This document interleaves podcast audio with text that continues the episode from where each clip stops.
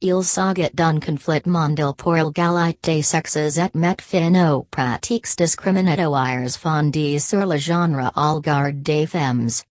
Les femmes blanches américaines, les femmes noires américaines, les femmes asiatiques, les femmes latino-américaines, les femmes européennes ou les femmes de tout autre partie du secteur sont unies dans leur guerre contre la discrimination et l'inégalité fondée sur le sexe. Bien que los current pour des problèmes particuliers à leurs contextes culturels et sociaux, elles sont dépendant unies dans la philosophie d'accomplir l'égalité des femmes dans toutes les sphères de modes de vie. En outre, nous devons convenir que la définition du féminisme peut également varier pour chaque personne en fonction de son plaisir de vivre. Les exceptionnelles pouvant également participer collectivement à des campagnes de marketing pour le féminisme entièrement basées sur leurs propres raisons encouragées à travers les histoires pratiques de leur vie spécifique. Pour comprendre la définition du féminisme intensif, nous devons également examiner les sujets suivants dans un élément afin d'obtenir quelques perspectives sur le féminisme. 1.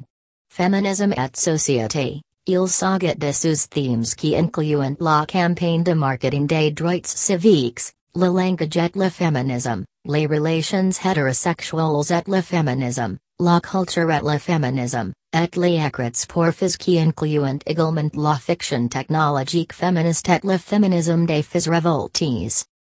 2. Feminism et mouvements politiques. 3. Feminism at amélioration monetaire. 4. Feminism at science. Le féminisme est également associé aux hommes dans le sens où égalité entre les sexes estate en réalité la stabilité entre l'homme et la femme pour libérer l'individu. Dans ce sens, la définition du féminisme comprend en outre toutes les actions et campagnes qui se concentrent sur les hommes et les garçons pour la sensibilisation au genre dans l'intention de mettre fin aux pratiques discriminatoires fondées sur le genre et de créer une égalité totale fondée sur le genre. Cette page web envisage l'ascension de la féminité dans une expérience appropriée. Il s'agit de la pensée ascendante de l'essence de la féminité sur les plans physiques, intellectuel, intellectuel et spirituel. Il au début d'une campagne pour un véritable pensée ascendante des femmes dans toutes les sphères de la vie pour la restauration de la stabilité dans la nature. Quelque part il faut faire un départ et c'est plus hot si on fait l'initiation chez soi.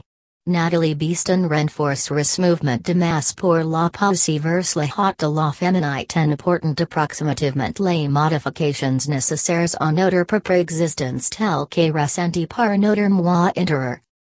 De plus, nous transmettrons la nouvelle pensée à d'autres qui s'achètent d'acteurs.